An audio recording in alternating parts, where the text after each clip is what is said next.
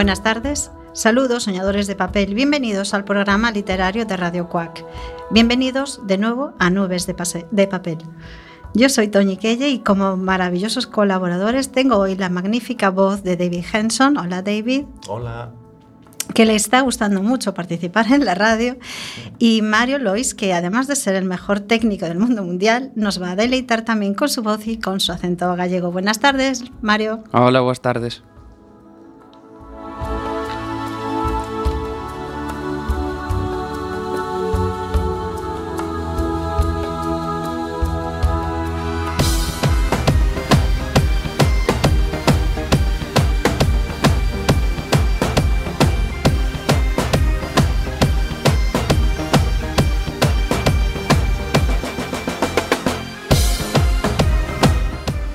El pasado jueves, día 17 de mayo, fue el Día das Letras Galegas.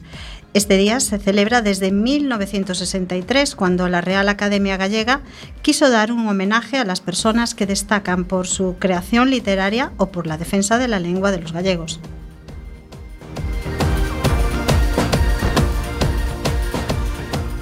Bueno, ya sabes que yo soy inglés, así que tengo unas preguntas para vosotros. Chicos, ¿qué significa ser gallego? ¿Qué es Ser de Galicia? Pues, ¿cómo te lo explicaría yo? Es una mezcla de sentimientos, actitudes, pero mejor escucha, escucha, David, ah, quizás así nos comprendas un pouco. Hai quen di que os galegos somos morriñentos en fronteiras, que separarnos da nosa terra doenos máis que a outros povos. A explicación é difícil, é un sentimento. Máis que un sentimento. Como lle explicas a alguén que non é galego o que se sente o ser galego, o que se sente o escoitar de viaxe. No hai hecho. Ai, que riquiño. Las patatas esmagadas, por favor. Que se sente cando es dunha terra onde a xente se pelexa por invitar? Ay, por favor, saca o carto de pago.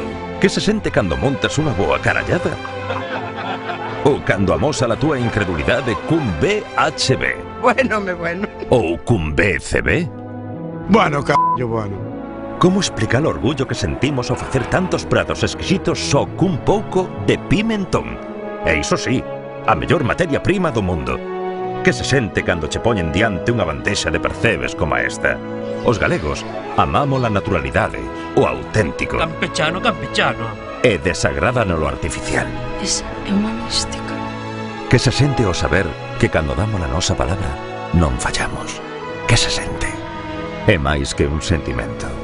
É unha paixón que nace das grandes e das pequenas cousas. Unha paixón que ven da montaña, da terra, do campo e da cidade, da familia, dos nosos. Por iso, Desde hai cinco anos, gritamos todos xuntos. Por iso, desde as pedras, as árbores, desde as ondas, desde o vento, cada un co seu motivo, pero todos xuntos. Cada un a súa maneira, pero todos xuntos gritamos... ¡Vivamos como galegos!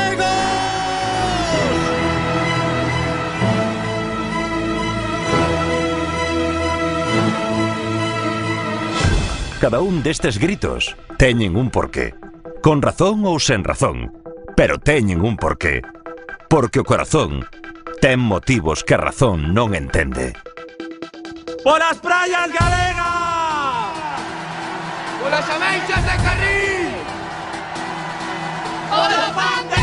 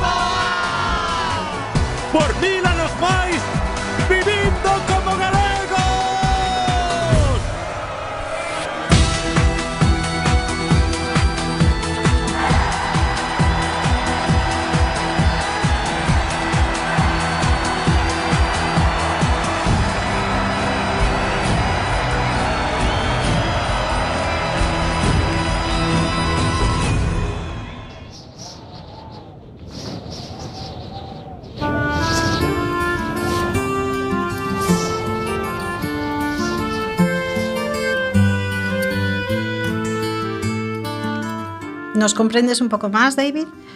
Este es uno de los anuncios de la cadena de supermercado Gadis que en 2007 crearon la serie de anuncios de Vivamos como galegos, con muchos toques de humor, repasando los tópicos de ser gallego. Ya sabéis lo que se dice de nosotros, ¿verdad, Mario? Din que os galegos somos indecisos e sempre respondemos cunha pregunta ou un depende. Que temos retranca, que é algo así como unha mezcla de sarcasmo e ironía sana que pode acabar coa paciencia de máis de un.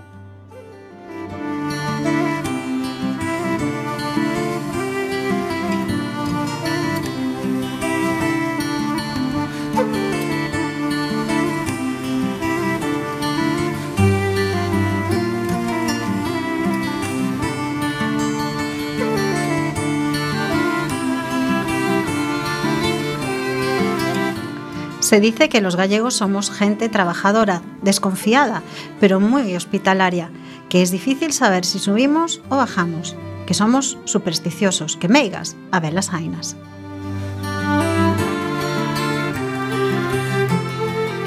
Se dice que los gallegos están en todas partes.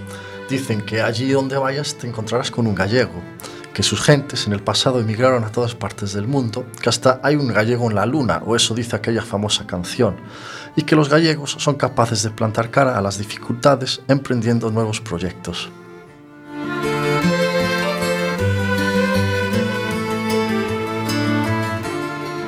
Din que todo rematamos en iño, riquiño, feitiño, canciño, ruliño, papaiño, e tamén temos morriña, que, que é máis que un tópico, é unha forma de vida, É un sentimento universal que todo galego sente ao alonxarse da súa terra, sentimento que cantou Rosalía de Castro no século XIX. Precisamente la fecha de celebración del Día de las Letras Galegas, el 17 de mayo, es porque en tal día como este, en 1863, se publicó en Vigo el primer ejemplar de la obra Cantares Gallegos de Rosalía de Castro, que marcaría el inicio do rexurdimento o renacimiento cultural del gallego.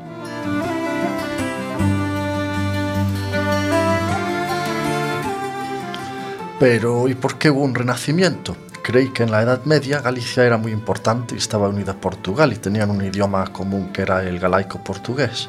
¿No es la lengua primitiva de la que proceden el portugués y el gallego modernos? Sí, tienes razón, David. Durante los siglos XII, XIII y XIV se desarrolló la lírica galaico-portuguesa con las cantigas de amor, cantigas de amigo, cantigas de escarnio y cantigas de maldecir. Estas cantigas eran compuestas y realizadas por los trovadores, que eran músicos y poetas. Estos trovadores iban a las cortes de los señores feudales a recitar sus obras y a entretenerlos. Otras veces las interpretaban los juglares, que también eran equilibristas, saltimbanquis, lanzadores de cuchillos, artistas ambulantes que iban de pueblo en pueblo, de ciudad en ciudad.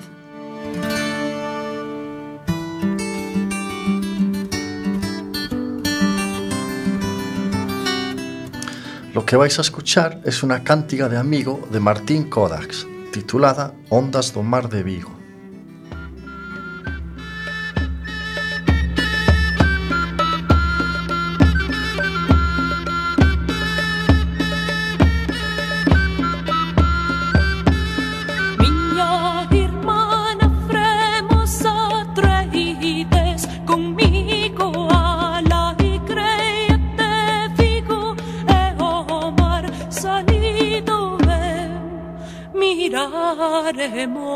Las ondas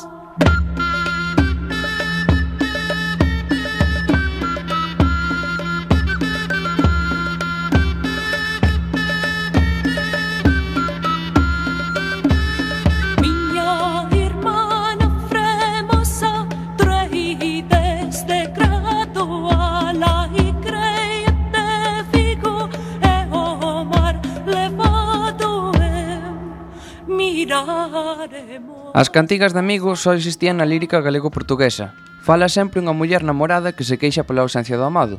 A muller fala da natureza, do mar e das ondas, das romerías e do amor.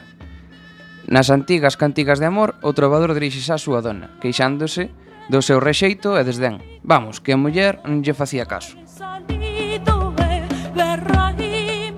As cantigas de escarnio e de maldecir teñen un carácter burlesco ou satírico, con palabras encubertas e insultos. Miraremos las ondas Algunos poetas destacados de aquella época fueron Bernardo de Bona- Bonaval, Arias Núñez y Martín Kodax. Precisamente en 1998, en el Día de las Letras Gallegas, una- hubo una dedicación conjunta a los poetas medievales Martín Kodax, Joan de Cangas y Mendiño.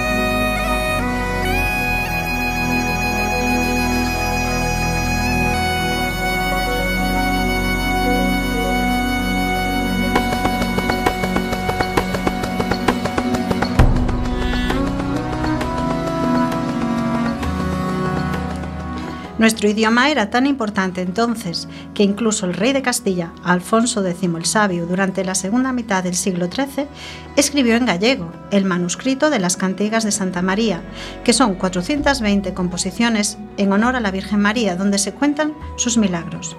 Es una obra con un gran valor documental para conocer las costumbres típicas de los reyes de Castilla y su corte, y también por la riqueza de las miniaturas de los códices. Por certo, sabedes o que é un códice?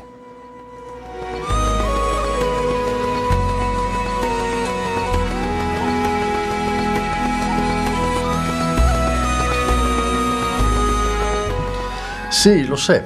Es el libro antiguo medieval, formado por cuadernos plegados, cosidos y encuadernados.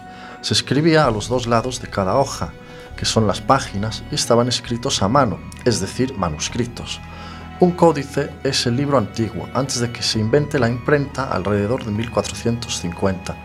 Pero siguieron escribiendo en los scriptorium de los monasterios, donde se guardaban los libros antiguos y los monjes los copiaban a mano y los traducían en diferentes lenguas.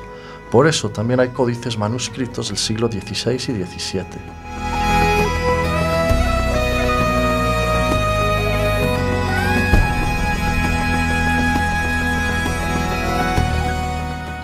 Os primeiros libros romanos estaban feitos en tábuas de madeira cobertas de cera e amarradas con cordel. Había diferentes tipos de códices. Podían ser manuscritos, algúns con debuxos e con miniaturas, estaban decorados con vivas, con vivas cores. Tamén había atlas, libros de historia, cantos, debuxos de animais. A parte de códices de papel, había de papiro e pergamino, e incluso de vitela, que era un pergamino finísimo feito da pel de becerro recén nado. Non só había códices medievais, senón tamén maias, renacentistas e musicais.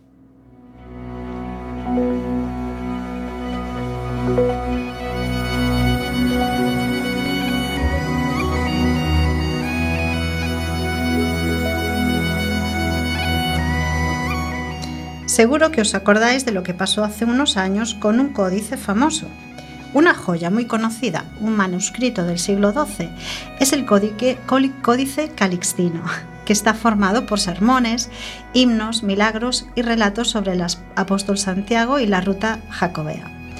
El códice estaba en la Catedral de Santiago hasta el 2011, cuando fue robado por un antiguo trabajador que lo tuvo escondido hasta que la policía lo encontró 12 meses más tarde. Algunos especialistas valoraron el códice en 10 millones de euros, pero realmente su valor es triple, por ser una obra de arte con miniaturas y por la antigüedad del manuscrito. Además, es un texto histórico para el estudio de la música y de las leyendas del siglo XII. Y también es un texto simbólico para Galicia, para Santiago y para los miles de peregrinos que cada año hacen el camino, porque explicaba la forma de hacer el camino de Santiago, hablaba de los lugares por los que pasa y es la primera guía del peregrino.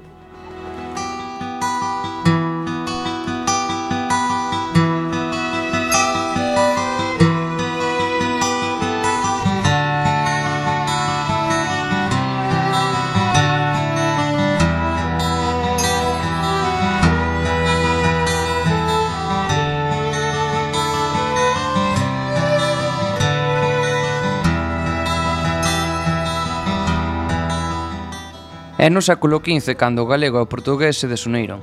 O portugués pasou a ser a lingua oficial do seu país, Portugal, e o castelán será usado, usado pola nobleza española. A literatura en galego estáncase e xa non se escribe en galego nin se considera lingua culta. Houbo un total abandono do noso idioma como lingua literaria. Son os séculos escuros.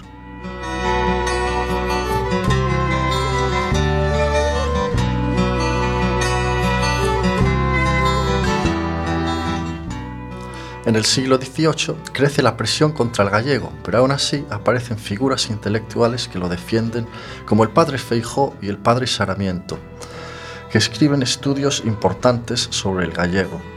Fray Martín Sarmiento pensaba que era necesario la escolarización en gallego y que los forasteros que viniesen a trabajar a Galicia debe- deberían saber hablarlo.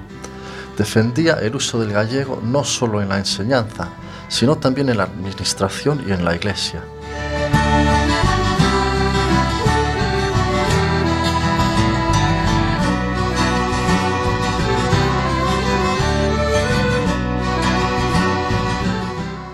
La literatura en gallego renació en la segunda mitad del siglo XIX con Rosalía de Castro, Eduarda Pondal, Curros Enríquez y otros muchos escritores.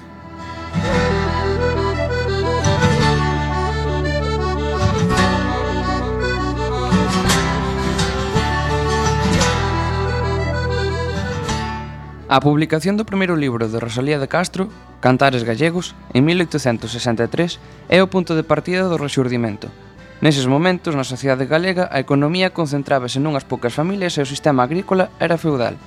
A xente tivo que irse do país e a emigración comezaba a ser frecuente. Cando os campesiños tiveron acceso á propiedade da terra, evolucionase hacia a defensa do galego coas Irmandades da Fala, organización que desenrolaba actividades políticas e culturais e defendían o uso do idioma. Escritores como Vilar Ponte, Risco e Cabanillas pertenceron a esta organización.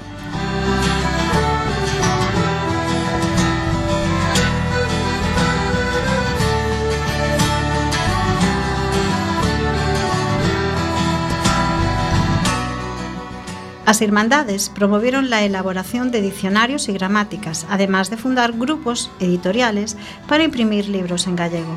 La revista Nos, realizada por Risco, Otero Pedrallo, Cuevillas, fue el inicio del grupo Nos, que tenía como finalidad la normalización y la universalización de la lengua gallega.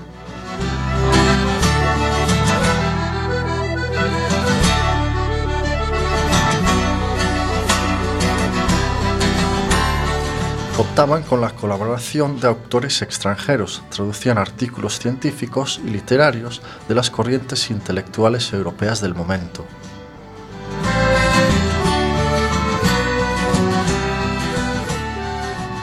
O polifacético Castelao é un dos fundadores das Irmandades. Escribeu novelas, retrincos, cousas, os dous de sempre, unha comedia de teatro, Os vellos non deben de enamorarse, narrativa breve, ensaio político, sempre en Galiza, obra maestra do pensamento nacionalista galego, ademais dos seus famosos debuxos, complementados por pequenas frases de humor, ácido e crítica social, criticando a Galicia agraria e o caciquismo imperante da época.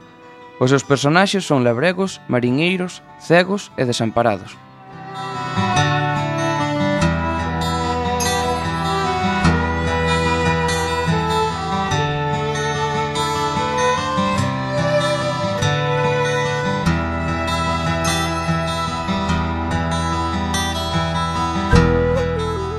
En 1931, el Partido Galeguista consigue la aprobación del Estatuto de Autonomía de Galicia y el gallego se reconoce así como idioma oficial de Galicia.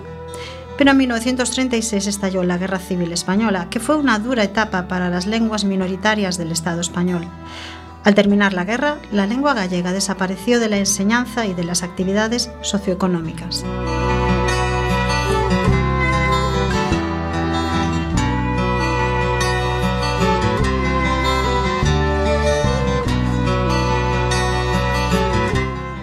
Algunas personalidades intelectuales y políticos tuvieron que exiliarse, como Castelao, Blanco Amor, Luis Seoane, Rafael Dieste.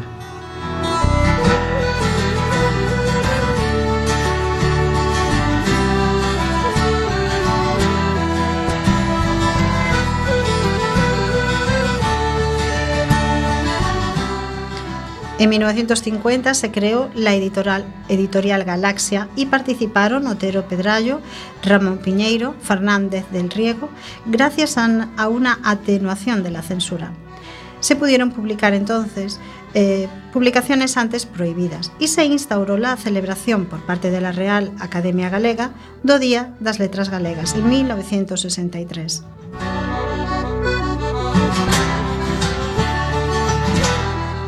Como ese ano era o centenario da publicación de Cantares Galegos de Rosalía de Castro, quixeron que fora unha data simbólica para celebrar anualmente o uso da nosa lingua galega. E ese mesmo ano dedicouselle a Rosalía.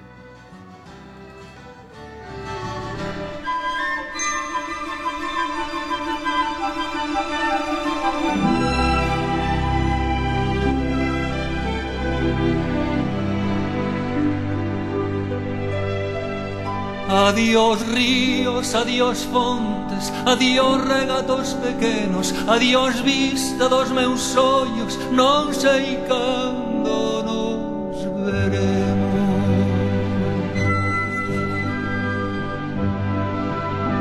Miña terra, miña terra, terra donde meu criei, portiña que quero tanto, figueiriñas que plantei Prados, ríos, arboredas, pinares que moi o vento Paxariños piadores, casiña do meu contento Muiño dos castañares, noites claras de luar Campaniñas timbradoiras da igresiña do lugar Amoriñas das silveiras que eu lle daba o meu amor Camiñiños antro millo, adiós para sempre, adiós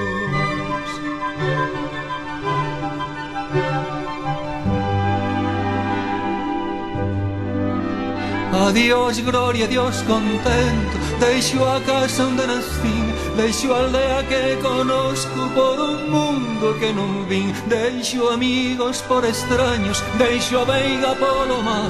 Deixo en fin canto ben quero Que pudera non deixar. Adiós, adiós que me vou Erviñas do campo santo Donde meu pai se enterrou Erviñas que viquei tanto. Terriña que nos criou.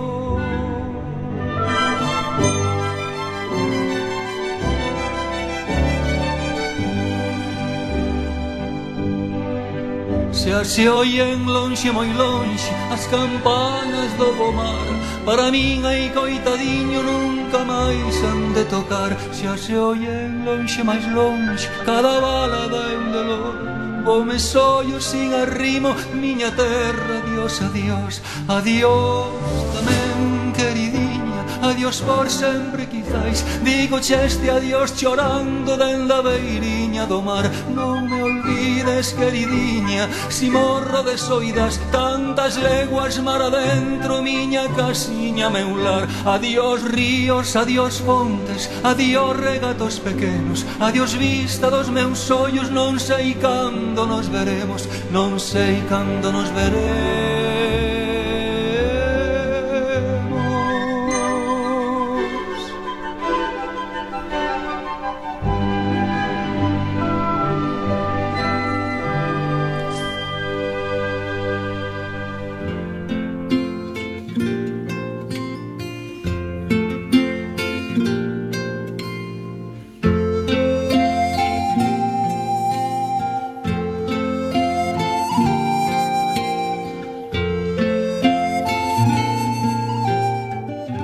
Al año siguiente, en 1964, o Día das Letras Galegas foi dedicado a Castelao, que escribiu, entre muchas outras cosas, o pai de Migueliño.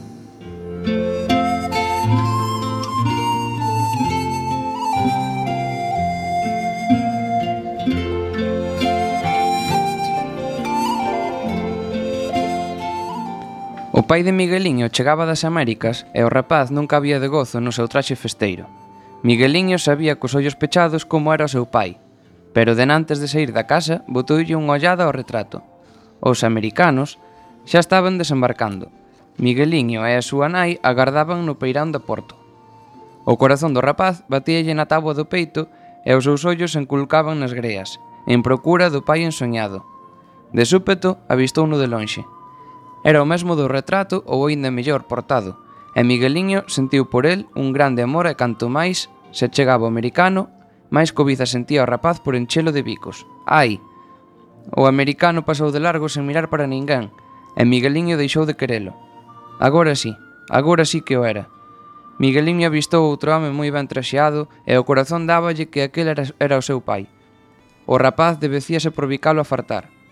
Tiña un porte de tanto señorío, ai, o americano pasou de largo e nin tan sequera reparou que o seguían os ollos angurentos dun neno, Miguelín escolleu así moitos pais que non o eran e a todos quixo totalmente. E cando esculcaba con máis auguria, fíxose cargo de que un home estaba abrazando a súa nai. Era un home que non se parecía ao retrato, un home moi fraco, metido nun traxe moi frouxo. Un home de cera, coas orellas fora do cacho, cos ollos encobeirados, tusindo. Aquel si que era o pai de Migueliño. Música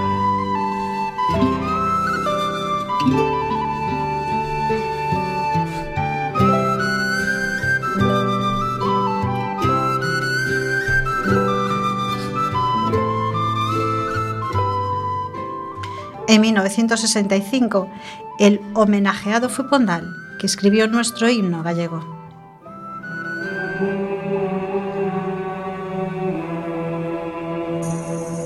Que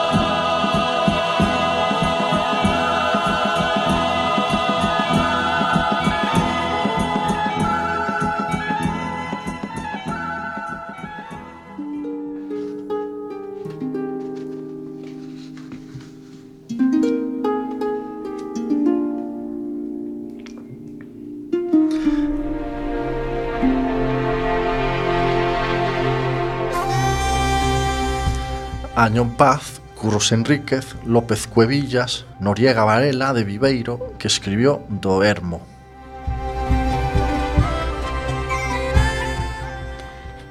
Nin rosiñas brancas, nin claveles roxos, eu venero as floriñas dos toxos, dos toxales, as tenuas floriñas que sorríen a medo entre as espiñas, entre espiñas que o ceo agasalla con diamante en las noites que orballa, oh, do yermo preciado tesouro, As floriñas dos toxos son douro.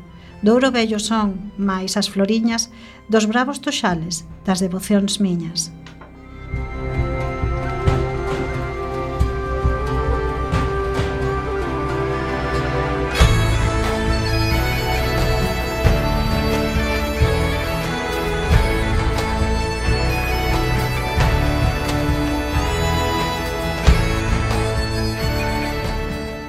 Foron moitos os homenaxeados Ramón Cabanillas, Villar Ponte, Alfonso X o Sabio en 1970.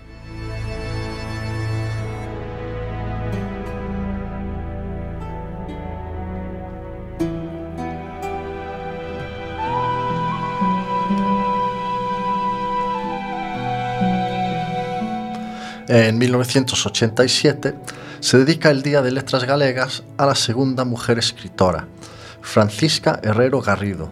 La primera mujer a la que dedicaron la festividad había sido Rosalía, la musa de Francisca. Néveda es la obra, más conocida de Herrero Garrido, que también fue la primera mujer elegida en 1945 para entrar en la Real Academia Gallega.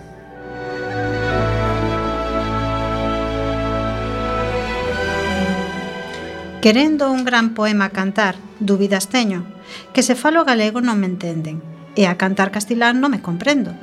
Así mesmo pregúntome se en prosa hai de escribir ou ben en verso, e ríome soiña deste meu duvidar, que é un aletexo igual ao dun poliño que se debate, coidándose atrapado no poleiro por un espantapáxaros de trapo, movido polos ímpetus do vento. Ninguén ha de ler o meu escrito, nin naide ha de follar o meu pensamento. Abonda con deixar correr a pruma, abasta con cumprir o meu desexo. Lectores, quen os vira mal pocados, couberan nun puñiño ben pequecho. Deixade, pois, que escriba como canto. Deixádeme que fale cos galegos, que son irmáns da alma, os que me escoitan, e non han de asolagar nos meus defectos. E aqueles que non entenden os meus falacios e se sintan no propio lar alleos, relembren que nasceron en Galicia, que aquí atallecerán fillos e netos que dormen nesta terra aloumiñadas as cinzas brancuxadas dos seus deudos.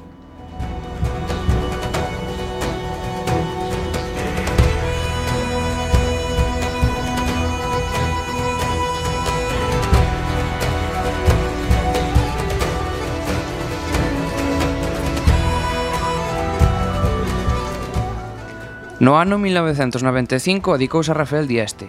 Este autor escribiu a Fiestra Valdeira, que é unha peza emblemática do teatro galego deste século e é símbolo do resurxir teatral en Galicia. Consta de tres actos e desenrólase nunha casa dunha vila mariñeira galega, cunha ventá dende a que se ve o porto. Don Miguel é un mariñeiro xubilado que gañou cartos na emigración en Brasil e encarga a un pintor facer un retrato do ambiente mariñeiro. Sin embargo, su mujer quiere que sea un paisaje señorial, como los jardines de un para aprender riqueza y facilitar las relaciones sociales de su hija. Pero don Miguel está orgulloso de sus orígenes.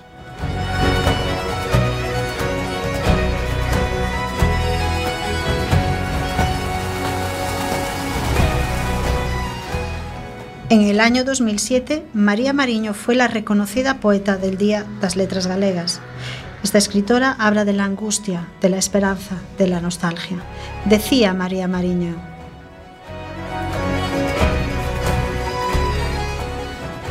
De forte ollar, amiga, de frío que non se quenta. Amiga, que eres de todos e por ninguén esquecida. Soia co teu silencio, na forza do teu poder, un par de cada ser. Levas do fin ao comezo descansar a túa fonte. E logo dali cansiños, amigo, dinos para onde. Deixa, amiga, aos nosos pés, fríos polo teu ver, algo do noso sentir, do son que ti faz fuxir, amiga, por aquel nacer.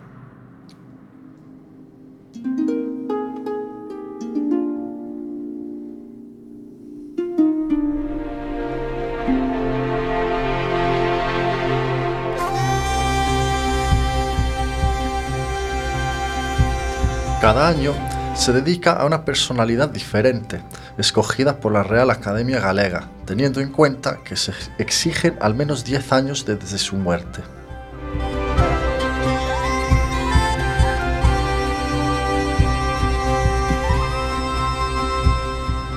Este ano 2018, María Victoria Moreno foi a figura protagonista do Día das Letras Galegas. É a cuarta muller homenaxeada tras Rosalía de Castro, Francisca Herrero, Herrero Garrido e María Mariño.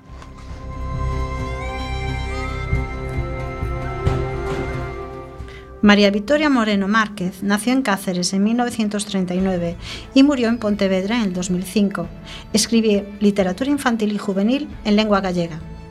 En Madrid se licenció en filo Filología Románica, donde tuvo como profesores a Damaso Alonso y en el, En el 63 llegó a Pontevedra y se quedó enamorada de la suavidad del clima y la belleza de la ciudad. Foi profesora de enseñanza secundaria en institutos de Lugo, Sanxenxo e Pontevedra dende os anos 80 ata a súa xubilación. Como profesora intentaba buscar un método de ensinanza co que os nenos disfrutaran aprendendo. Sentía a incomprensión dos adultos e a preocupación de andar perdido no mundo. De neno escapaba da triste realidade da posguerra coa fabulación de historias e na adolescencia escribiu unha novela que se chamaría Donde el aire no era brisa.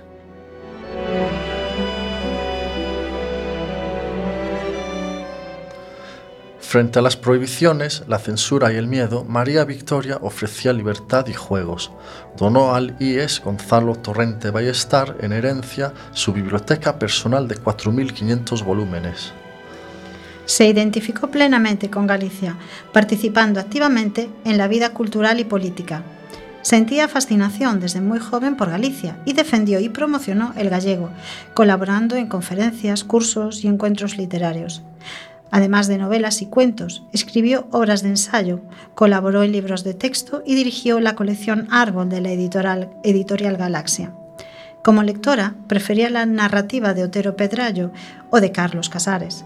utilizaba el seudónimo de Peregrina Pérez. Contaba María Vitoria que soñara en mar adiante como a singladura dunha escola ideal. O conto Clarisca e Luceiro consigou un segundo premio e Leonardo e os Fontaneiros, de 1986, era a súa obra preferida. Esta novela reflicte o mundo interior dun neno e a súa amizade cun campalleiro da calle. Anagnórise, de 1989, é unha das obras con máis éxito da literatura juvenil galega. Conta a historia dunha muller misteriosa que recolle no seu coche a un desorientado adolescente que emprenderá unha viaxe hacia o coñecemento no 2004, afectada polo cancro de mama que lle levou a, a vida aos 64 anos, escribeu Diario da Luz e a Sombra, reflexión sincera e valente sobre os efectos da enfermidade.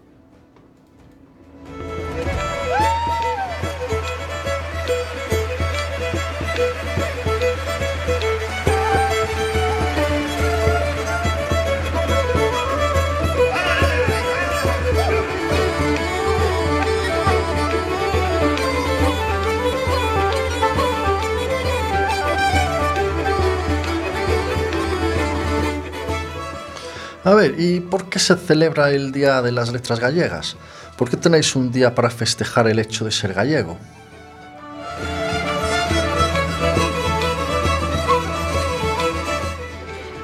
porque este día guarda un sentimiento y un orgullo de ser gallego, de tener por lengua materna un idioma que lleva luchando muchos siglos por sobrevivir. Es la lengua de nuestros antepasados y porque nos da una señal de identidad.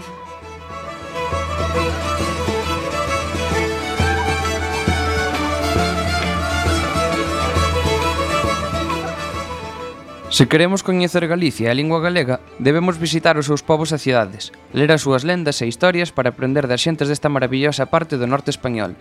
Sabemos que os galegos facemos preguntas ata que declaramos que o mundo é relativo e que todo depende, que sustituímos o verbo haber por ter, e xa temos feito todo, ata decoramos as fincas con somieres e trozos de uralita e bellas bañeras. Que non se diga que non sabemos reciclar. Todos sabemos que podemos hablar gallego con acento portugués, pero nos amolan los portugueses que vienen hablando en castellano o en inglés. Que hablando de nuestros orígenes, todos los escoceses, irlandeses y bretones son familia nuestra, porque todos venimos de los celtas. ¡Qué carallo! Y todos los gallegos tenemos algún familiar en otro país, de Europa, Suramérica, Venezuela, Argentina, Suiza, allende los mares.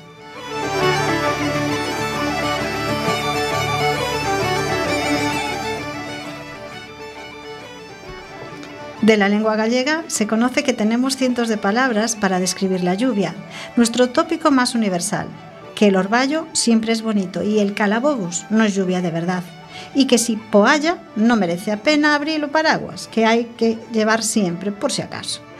Que nos quejamos de la lluvia y que cuando viene el calor lo echamos de menos y nos quejamos del húmedo calor. Y si chove, que chova.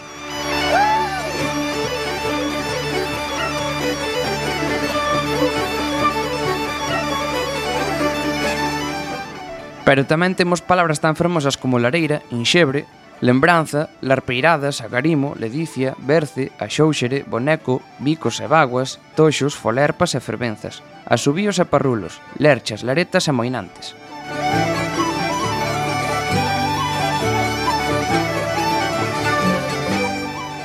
Tenemos Luscofusco, que, ese que es ese momento en el que el sol se pone en el horizonte, o que los rayos que en Galicia son lóstregos las brétemas, y cuando de noche, con el cielo despejado, miramos el reflejo de la luna, le llamamos luar.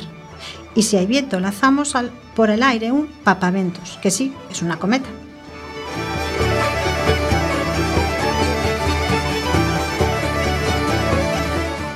Que nos bañamos nas frescas augas das nosas costas, pero para nós sempre está boa, aínda que xa sabemos que os 20 grados do verán non son os mesmos que no inverno. De la cultura gallega se conoce la vergüenza del gallego, que es eso tan honroso de dejar el último bocado en el plato para los demás.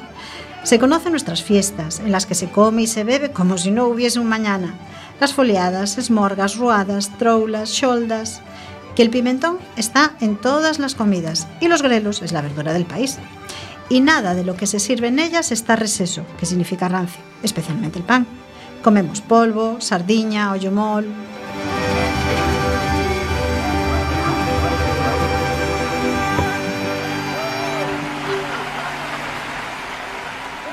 É que desconfiamos dos de fora ata que beben un chupito de licor café ou derbas.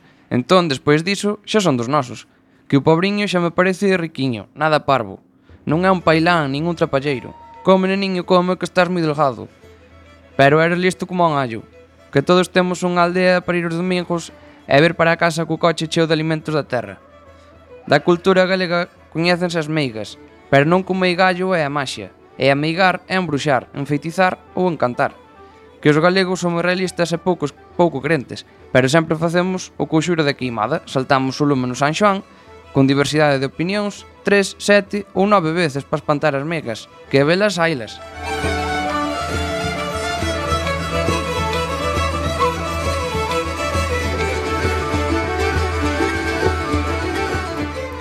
Y se sabe que en esos montes de la Santa Compaña, la procesión de almas que recorren los caminos por las noches, hay mucha vida, Están las mariquitas, que se llaman xoanillas, y las polillas, que son abelaíñas, y claro están las mariposas, que son volvoretas, y os vagalumes, que son las luciérnagas. Aquí estas palabras tienen un megallo do carallo,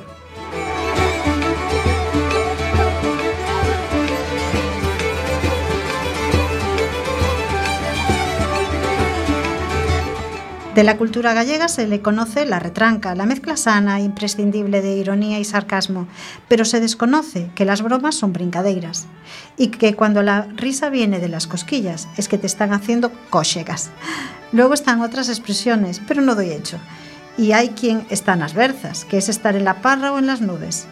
O chegar a encher, que es algo así como conseguir el resultado esperado en muy poco tiempo.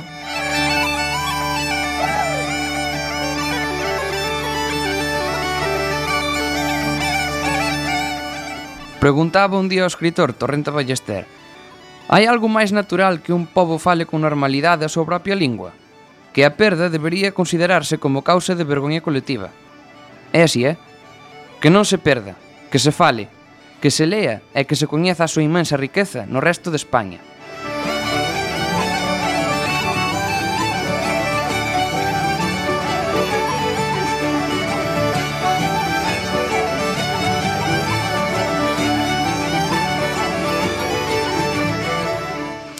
Ya está, que no doy hecho, que somos ambiguos pero optimistas, porque malo será.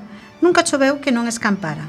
E marcho, que teño que marchar, porque un gallego cando se marcha, se marcha de verdad.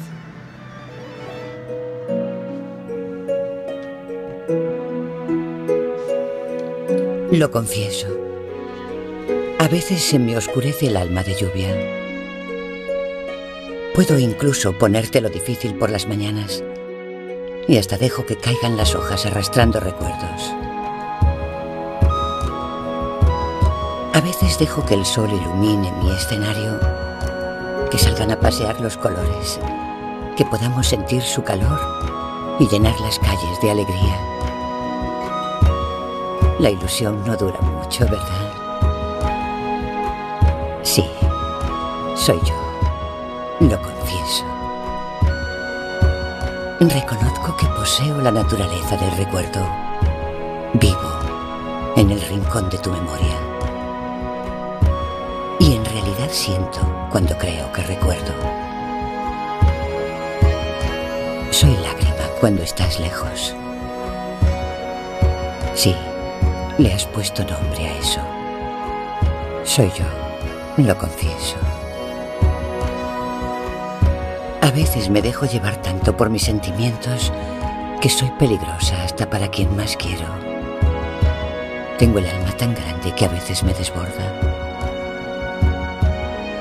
Soy así.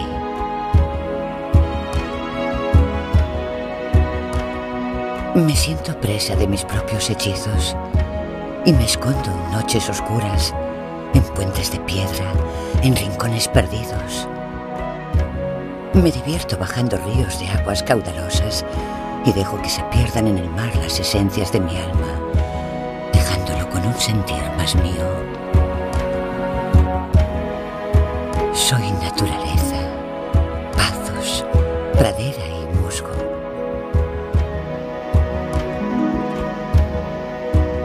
Me convierto en gaviotas para verme de lejos y en piedras antiguas para sentirte cerca.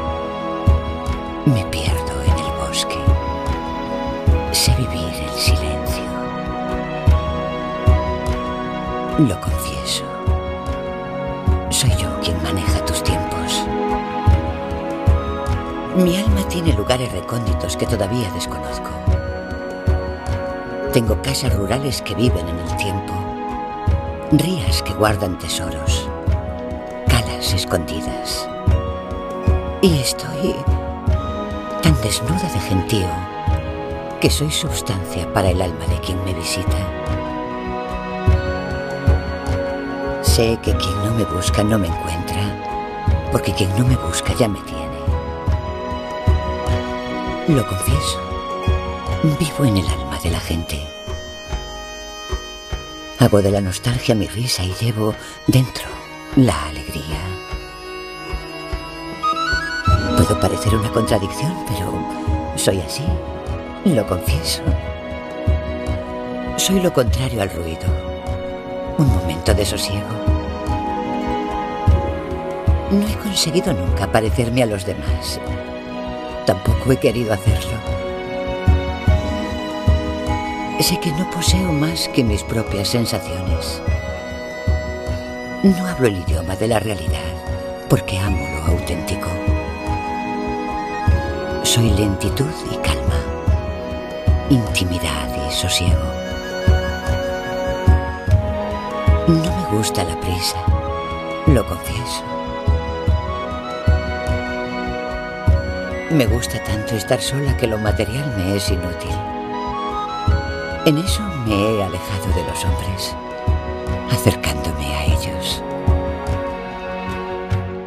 Sé que necesito a la gente para soñarme compartida. Me sueño en caminos infinitos. Guardo piedras romanas en bosques insondables. Soy murallas en el tiempo y he seguido los pasos a civilizaciones perdidas. Mi piel es de hórreos, cruceros, ermitas. ¿Sabes? Hay noches que hago fiestas con los ojos cerrados. Lo confieso. Cada cierto tiempo te necesito cerca. Entonces, soy los caminos del mundo, la amabilidad en el viaje, la acogida de una puerta abierta, una luz en la ventana, uno más a la mesa, otra copa de vino. Mis pasos han sido lentos y dormidos. Siempre he opinado que mi virtud era solo conocerme a mí misma. He vivido tanto la libertad en mi posibilidad de aislamiento que a veces casi he llegado a sentir que compartirme no era necesario. Pero hoy no. Hoy voy a dejarme ver.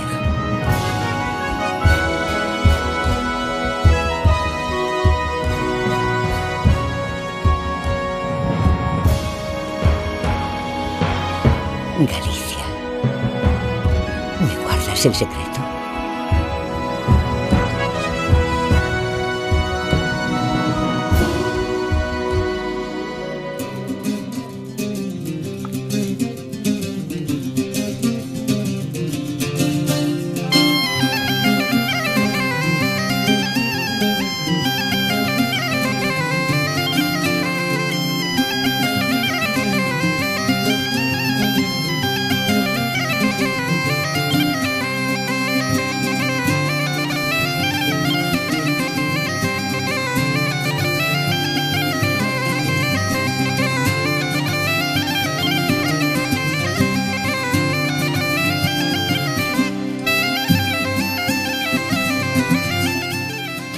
Y ahora sí, nos despedimos esperando que os haya gustado el programa. Gracias a David por tus consejos y por tu cariño. Gracias. Ya lo sabes, Toño, y un- siempre un placer. Y gracias a Mario por ser el mejor técnico del mundo mundial y por todos tus tu bien hacer. Nada, nada, gracias a vos, é un cantado de vida, máis cando se trata o tema do galego. Bueno, pues eh, nosotros nos vamos, vamos a hacer una- un pequeño descanso y volveremos en septiembre con más contenidos, con más entrevistas. Rosy vendrá también a hacer esas maravillosas entrevistas. Así que pues nos vamos a, vamos a tener un tiempo sin escucharnos. Muchas gracias por, por estar aquí. Sed muy felices, soñadores de papel. Disfrutad del verano y hasta pronto. Os dejamos ahora con, ah, con Lucía Pérez y Amarás a miña terra, que es Galicia.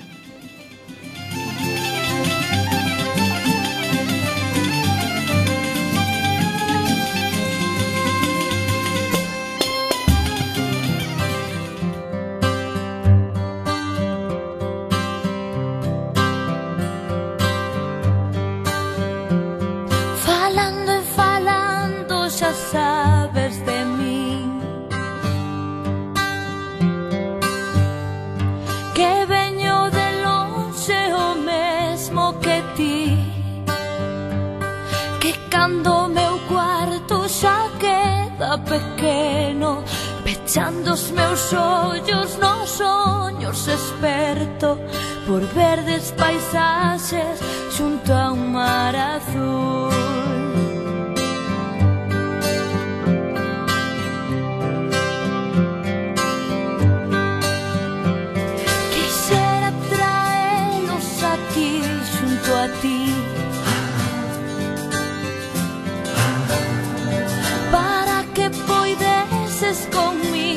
sentir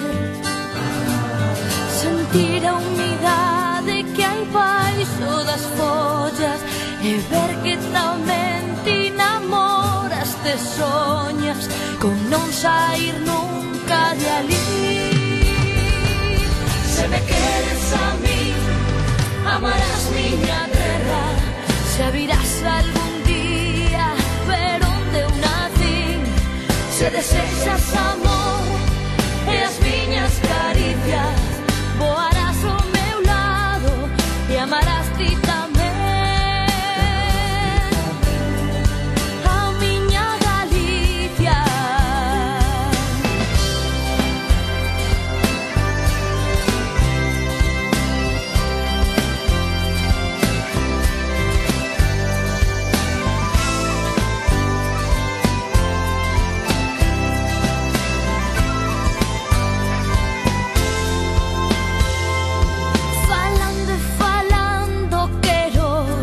等待。